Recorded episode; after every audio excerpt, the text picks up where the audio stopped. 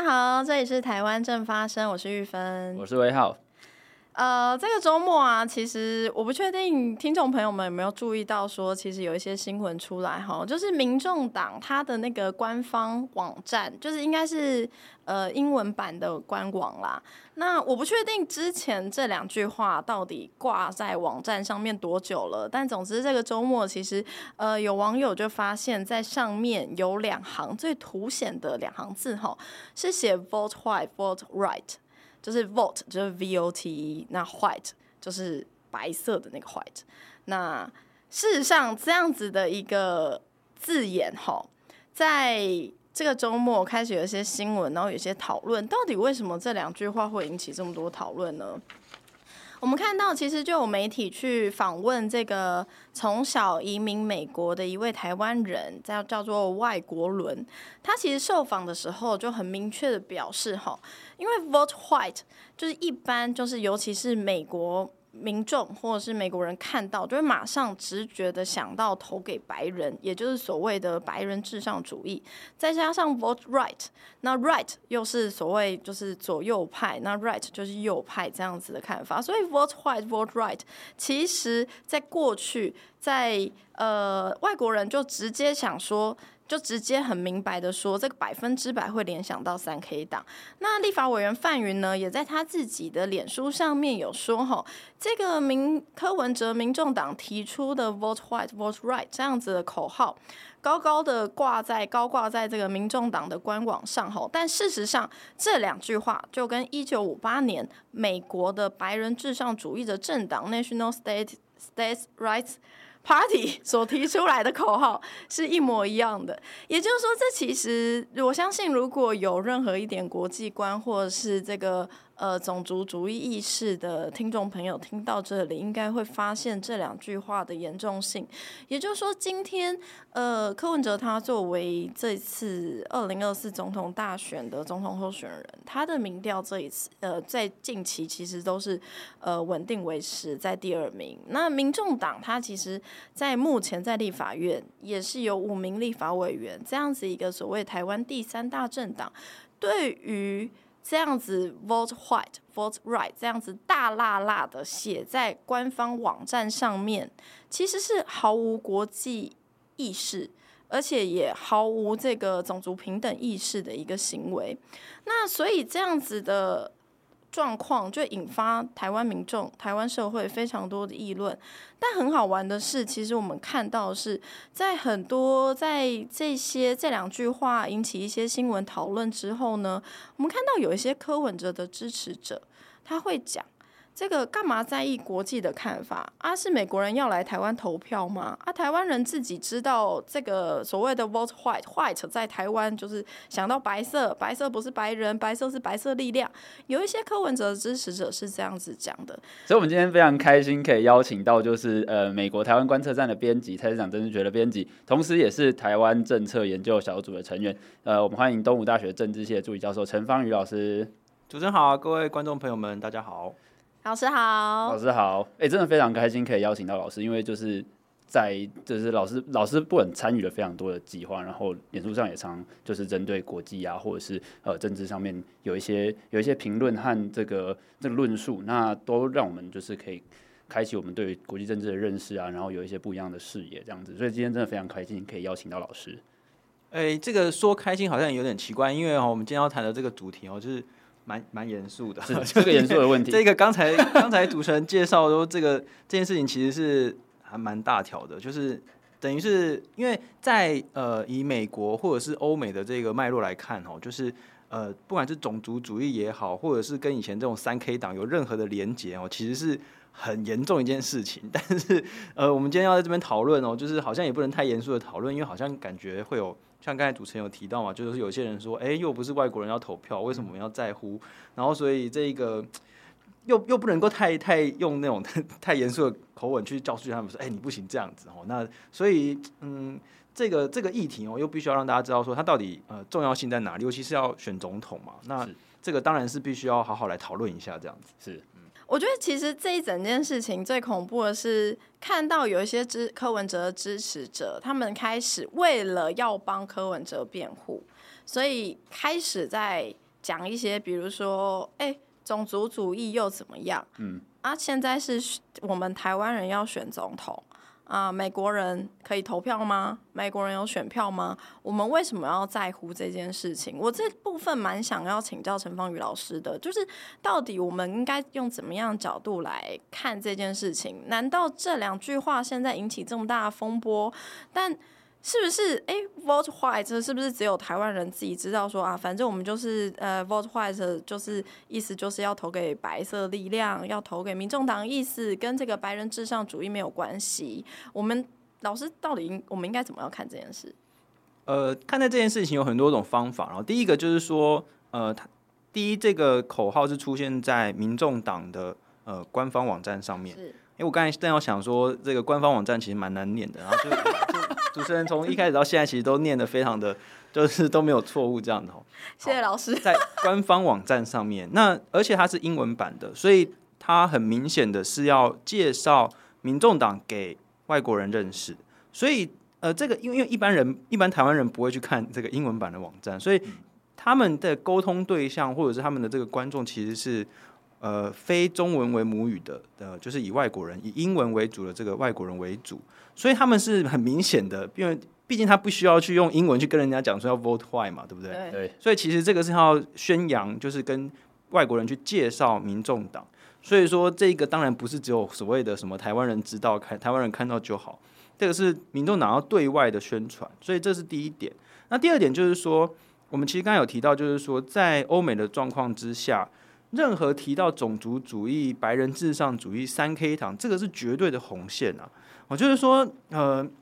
没有说这个是不会像很多现在有一些柯文哲支持者就说啊，这又没什么，反正这个讲一下也不会怎么样。这当然会怎么样啊？第一个就是说，对外国人来说，台湾假设出现像这样一个白人至上主义的政党，对台湾的形象影响会非常的大。也就是说。台湾其实一直以来并没有很严重的所谓的呃种族歧视的问题，也没有很严重的这种三 K 党这种就是黑道直接的介入呃政治介入选举这样的问题。结果你直接弄了一个像他们一样的这种口号，是不是等于就是向全世界宣告说，哎，我们台湾人就是这个喜欢三 K 党，然后喜欢这种白人至上主义这种论调，然后就哎好像是在致敬或者是在学习他们一样。这个对台湾的。对外的形象来说是非常非常糟糕的一件事情。好，那这个因为在呃，你只要在国外出现类似的这种标语什么，其实都会引起非常非常多的讨论，而且非常多的负面的讨论哦。所以，所以这个对台湾来说是有伤害的。那第三个就是说，从呃柯文哲自己，或者是说从他们这个民众党自己本身呃的这个形象来说的话，哦，就是。我觉得从呃他们处理这件事情的方式来看，也是一个很蛮值得讨论的。就是说，当他们出现这样的这个问题之后，他们呃，就是他们的这个处理方式，我觉得令人匪夷所思。就是说小编吗？对，对，没没错，就是他们政党马上就出来讲说啊，这个都是网站小编的问题。网站小编并没有这个呃，就是想得很清楚。那我们之后会什么加强什么审查，什么加强请什么母语人士呃，像柯文哲说嘛，他就说我们要请英文母语人士来做审查。这个不是什么英文母语人士做审查的问题，也当然不可能是小编的问题。这个是这是你们呃，他们民众党的整个党的标语哎。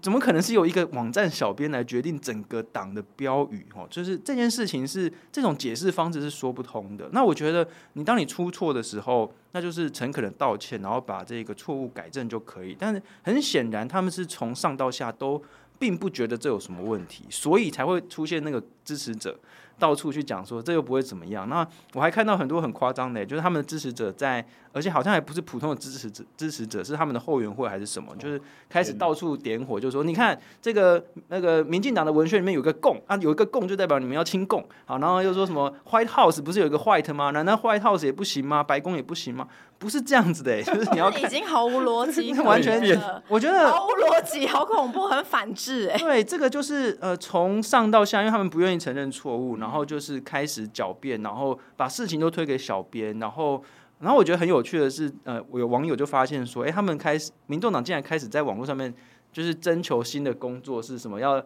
那个呃，征求小编，然后时薪两百块，要精通什么英文，对，外文外文能力要好，对，国际事务处理专员之类的。对，就是说这件事情从头到尾都不是一个小编的事情，也不可能是你请一个时薪两百块的小编就可以处理的事情。这个其实是对于一点基本的这种人文素养，对于一种最基础的一种。所谓对于所谓种族主呃这个歧视的这个认识啊，对于这种欧美政治脉络的认识，甚至其实你只要读过像纳粹党啊，他们他们其实也用过类似的口号嘛，说所以其实像像在德国，你不能说在啊我言论自由，我想要呃崇拜让纳粹党或者崇拜什么希特勒这种，你是不行的，你不能随便乱拿他们的这一种就是口号啊旗子啊什么出来用。不会是什么啊？反正我们在台湾，所以没关系。这当然是有关系的事情哦。所以我觉得这个从各方面来看，我都觉得这件事情实在是一件就是非常扯的事情，匪夷所 思。刚刚老师提到那个德国，其实我蛮建议听众朋友如果有兴趣的话，可以去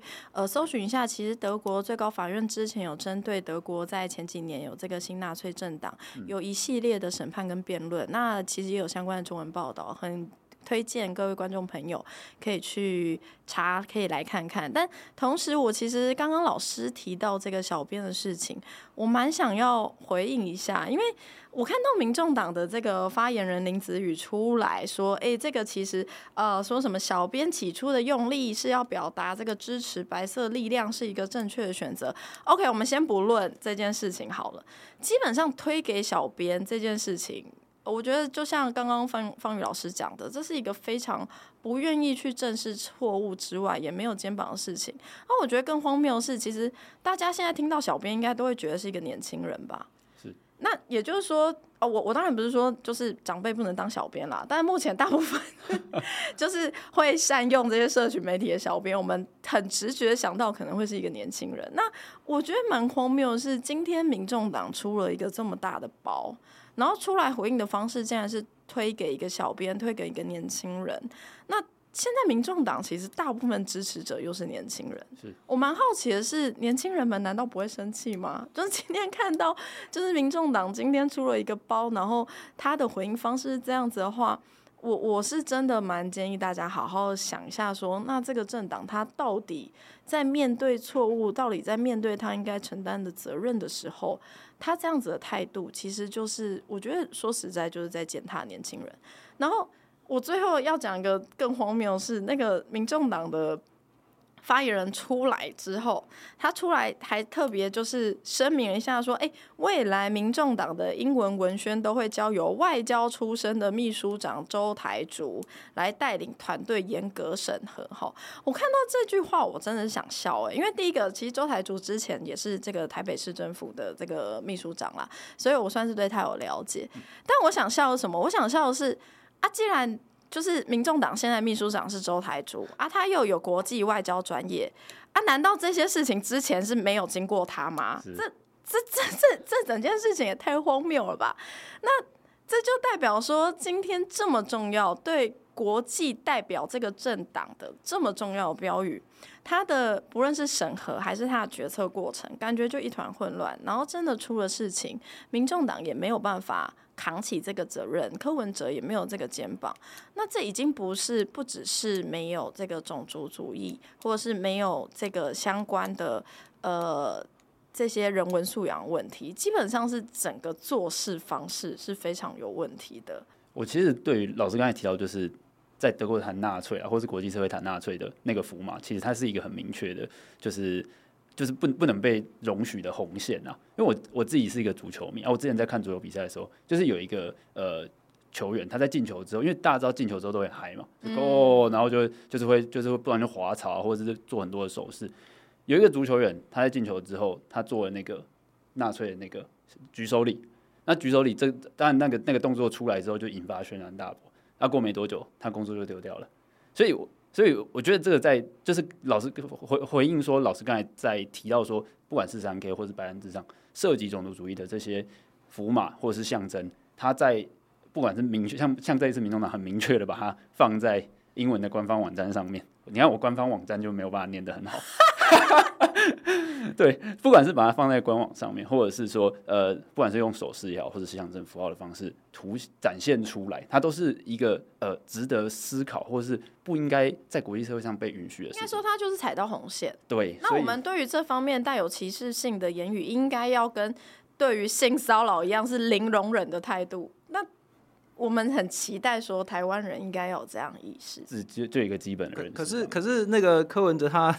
从以前到现在，就是有各种各式各样的那种歧视语言，好像大家都觉得没什么啊，就是反正也不会怎么样。我觉得其实哦，这个态度就是我我们呃一般人好像对柯文哲都还蛮容忍度很高哎。这个我觉得这个这件事情应该是要好好讨论，就是说当他一直不断的发言去，比如说歧视女性啊，哦那而且不是一次而已，他至少列出来有十几个那种就是。都是还蛮严重那种歧视女性的发言。那这一次就是他整个党看起来也是完全没有任何一丝丝的觉得种族歧视不会怎么样。这当然会怎么样啊？就是我们刚才讲的，就是从呃对外来讲，对于台湾的这个形象有伤害。那第二个就是说，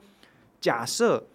柯文哲真的有呃获得政治权利，不要不管是总统也好，或者他当什么行政职务也好，如果说他这整个党。都是这种觉得歧视不怎么样，那他自然而然就是有可能会去通过一些歧视的法案嘛，或者是他也不会去支持那些就是平权的法案呐，或者怎么样。那所以这些，而且他其实现在这个也是致敬三 K 党诶，所以说他是不是也是支持黑道吗？还是支持就是那个暴力的那种政治行为吗？就是周东景是他好朋友哦，是啦，好像也不意外，对不对？他们之前也跟那个严家，就是那个台中的严家有合作嘛，对啊，那。对，那如果那你不如就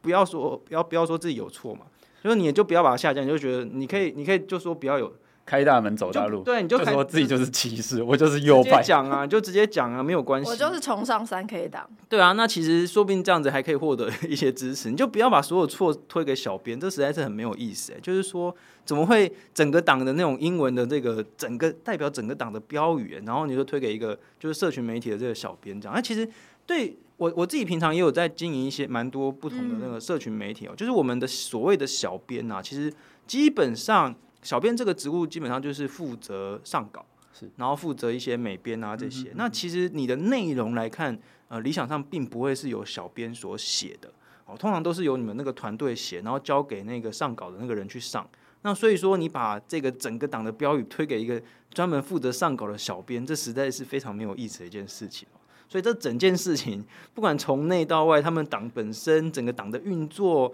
还有像刚才说到那个，就是所谓的负责国际的这个，没有人，没有人，没有人去审核这件事情。我觉得这个这个也很值得讨论哦。就是说，其实你要选总统，其实总统就是代表台湾的呃首席外交官，是啊，对不对？那你要选总统的时候，你自然而然你必须要向民众证明说你有呃能力去代表台湾，你有能力去跟其他国家的人交往。那其实都呃，这个不管不管是谁啦，就是不管他们当秘书长人是谁或重要的职务是谁，其实柯文哲的团队一直以来就是这其实就公开的秘密了，就是说不管他们去访问美国的时候，嗯，访问日本或者其他地方的时候，其实大家就是媒体圈或政策圈在讨论，都是认为说柯文哲就是没有一个团队，嗯哼，就是说他们不，我们不知道柯文哲的团队到底在哪里，然后像外媒其实。哦，就是我最近有很多外媒来问说，哎，那到底柯文哲他们的呃外交政策的立场是什么？嗯，然后他们的政策某一些重大政策的立场是什么？然后跟国民党有什么不一样？嗯，说真的，我不会回答，就是因为不出来，就是你找不到，不知道也没有相关的论述。然后 OK，在哪？那 OK，那如果说要人家就问说，好，那我可以去访问谁？其实我也不知道，也不知道要访问谁。对，你看，像之前你说那个周大使，他竟然也没有在负责他们英文那个东西，然后整个团队的标语他也不知道。那那所以他请问他负责了什么？对啊，不知道，这不是他的专业吗？对，那所以现在比如说，好，那两岸政策要访问，要要去找谁？然后柯文哲的外交政策要找谁？亚洲要找谁？美国要找谁？完全不知道哎、欸，就是然后一直讲错话。我觉得其实这是一件很神奇的事情，应该要选总统的人，而且他其实也不是第一年说要选哎、欸，四年前他就说要选，对不对？对，对他已经做了很久的台北市市长，是首都的市长哦，他已经不是素人了。然后呢，要团队没团队，要人没人，然后出错丢给小编，然后呃这件事情也就算了。我觉得就是你身为一个总统候选人，要代表台湾，很想要代表台湾的人。至少你那个团队要摆出来，但是他很很显然就是这个好像就是他自己一个人要决定所有事情，然后呃也没有任何的一个部下可以帮他出来，就是呃承担这些事情。那他呃当然有很多发言人啊，可是发言人有的时候还也会被他切割，对，还会被他骂，所以然后会说你为什么帮我道歉？对啊对啊，就之前有一他们党的这个重要的人出来道歉是什么失言还是怎么样，然后他竟然。跑出来说：“你凭什么帮我道歉？你是不是想要垫高自己之类的？哎，怎么就是？我觉得这个实在是件很神奇的事情啊！还有皇帝心态，嗯，有有点是这样这样。我我其实蛮好奇，刚刚那个方宇老师讲到外媒朋友来问你这些事情的时候，那当你直接回答他们说：‘哎，其实不知道民众党政策，或者是不知道找谁的时候，那些外媒的反应是怎么样？’他们当然也不能怎么样，他们就只能继续再去问啊，继续想办法，不然他们 会觉得很荒谬，就是找人来谈这件事情。他们的 报道会写不出来啊。但但是其实不管，其实这些问题是一直不断的会被重复问，也不是只有一间外媒，就是也包括任何的那种就是谈话节目，嗯，或者是呃国内的媒体也会问，国外的媒体也会问，而且全球有这么多媒体。然后现在大家知道是台湾是在全世界政治的一个中心的热点。是，就是说大家都想要知道说台湾的下一个总统会会是谁，会是谁，而且他想要带台湾怎么走。嗯，因为现在很明显的就是美国跟中国的这种竞争底下，那台湾的这个策略选择就非常的重要。是，要怎么样面对中国的压力？怎么样在美中竞争之下，就是有呃这个呃就是走的稳稳当哈？那、嗯、那这个当然全世界都会想要知道，说那到底下一个总统会是谁？然后他怎么他的方向是怎么样？那很显然就是现在的在野党好像。并这个方向并不明显啊，那那这当然不是一件好事。嗯，是因为刚才刚才老师提到说柯文哲没有部下可以去辩护这件事情，那就要回来说，在民众党这个贴文下面，哦，现现任的民众党不分区立法委员赖香伶，他在贴文下面 take 前美国前总统川普，然后直接说，哎，不好意思，在这个留言标注你，可是有一些民进党侧翼，然后赖委员用的那个侧翼的那个词，他翻成英文是 “win man”，。那赖香伶就说：“哎、欸，这些有有一些民进党侧翼说你不敢这样讲，我怀疑那不是真的。那想请教老师说，哎、除了那个 win man 的这个词是什么意义之外，赖香伶作为一个现职呃立法院的立法委员，然后在这个公开的社群网站的这个贴文下面去 take 一个美国的前元首，这件事情的影响或是严重性到底在哪里？就是说。”这整件事情发生之之后，他竟然跑去人跟人家比战，然后比战内容也不是要辩护什么，他就是他是说，他就是跑去跟等于是跑去跟川普告状，是，然后告状的内容英文就是不知所云，是，然后他就说，哎，民进党说你不敢讲 vote white 就是 vote right，那你敢不敢讲？你要不要告诉我是不是真的？我说这到底是，其实这这个贴文的意义是什么？就是就是很奇怪，然后就很奇怪，然后我个人觉得，哎，就是英文错误什么，就是。还好，还好。但是这则留言问题并不是这这则留言的问题，我应该尽量讲这种话。对，没错，他就是这个这个怎么会怎么会跑去 take 川普？我想不透。然后怎么会去告状说什么啊？民进党侧翼怎么样？这我觉得这个又是另外一个很值得讨论的问题，就是说现在柯文哲这整个党的人在网络上面的这个讨论风气，我觉得非常糟糕。嗯，就是说他们会把所有的不喜欢的人，或者所有的不同的意见，全部都说你这个民进党侧翼。哦，民进党侧翼。那从前应该是从上一次选举开始，他们甚至用国际恐怖组织的名字叫塔利班嘛，嗯嗯嗯，就是所有人就是说啊，你就塔利班，塔利班。然后那个现在新竹，高红安还唱歌，尤其是对啊，现在新竹市市长高红安嘛，就到处去跟人家唱歌嘛，就是好像就是说啊，你看来攻击我们全部都塔利班，哎，拜托一下，塔利班是国际恐怖组织，OK，你用恐怖组织的名字去骂。就是在这个呃网络上的乡民，然后就是或者是去骂任何的呃这个另外一个政党的人，这件事情本身也是很离谱的，但是他们好像不以为意，然后就是到处这样子讲，然后那那现在你看就是呃搞出这个三 K 党这个白人至上论主义，他们觉得不怎么样，然后就觉得反正反正一直以来其实他们就是一直觉得说哎，反正用国际上的这个别人很在乎的事情。反正不是，反正台湾人不在乎，所以没关系，可以拿来用。我觉得这整个讨论，或者是他们在整个公共事务的讨论的这个风气，其实是很糟的，嗯嗯，对吧？那我觉得我们哦，就是一般人看到这些东西，嗯，其实可以不用去跟他们吵架。我觉得就是说那种满嘴。呃，只会用这个随便乱骂别人啊，或者说啊，反正你就民进党侧翼啊，啊，就什么绿共啊，我、哦、这种其实很难听的语言，那种其实就是我觉得有点没救了。我觉得这个 就是可以，其实可以呃不要去理他，但是也不是说我们就就不要发言，不是，我们还是必须要跳出来说这件事情是错误的，然后我们的感我们的感觉是怎样，我们的意见是怎么样，不能够因为有这些奇怪的呃这些人的这个存在而不发言哦。所以我觉得这个大概是对我们一般人来说的重要的启示吧。嗯嗯嗯嗯。我觉得其实，在这一连串，像刚刚老师提到说，哎，过去这个民众党的支持者。把所有跟他们在一些公共议题上不同观点或不同意见的人都斥之为这个塔绿班，这样子的行径，其实说真的啦，跟现在完全不在意就是 vote white vote right 这样子是一个呃，就是白人种族至上主义这样子的一个言论，其实它背后的逻辑，老实说是蛮像的。也就是说，他们并不会在意说他们今天去挪用的这个。言辞或者是言语或标语，它其实指涉的是一个更更更深层、更严肃、更严重，而且不能这样子挪用、不能这样子误用的东西。他们不在意这些事情，而我觉得这件事情其实，嗯，这一整个现象来说，我觉得对台湾来说最危险或最恐怖的地方在于。这样子长久下来，大家试想一下，好，我们今天如果台湾社会就继续往这个方向前进，也就是说，呃，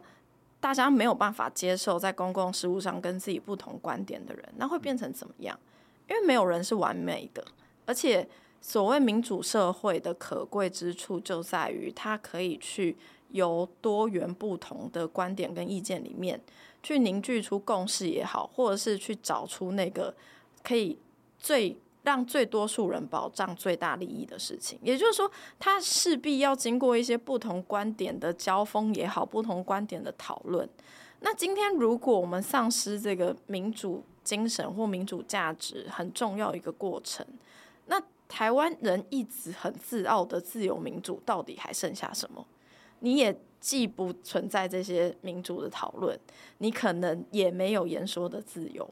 那我们到底还剩下什么？我觉得这是很恐怖的一件事情。其实就是白人至上论主义嘛，就是他就是用肤色给你压过去。对，也就是说白人就是对的。对，那三 K 党就是用这个暴力给你压过去。没错。然后真正的塔利班是直接用，也是用武力，用武力给你压过去嘛。那其实其实就是这件事情嘛。那那所以我觉得从他们的这种一般的言行来看，我觉得这个是不值得鼓励的一个讨论的这个方向。我觉得这其实大家小学的时候或者是国中的时候，应该都上过一些“如入鲍鱼之肆”这样子的话吧。就是你今天对于一件事情，如果长久下来习惯了，放弃了什么，你之后就回不去了。Oh. 我觉得现在台湾就是处在一个我们需要大家去意识到说，我们如果再继续为了辩护你所拥戴的政治人物而牺牲或不在意一些很重要的原则或价值的话，那个长久下来累积下来是很恐怖的一件事情。没错。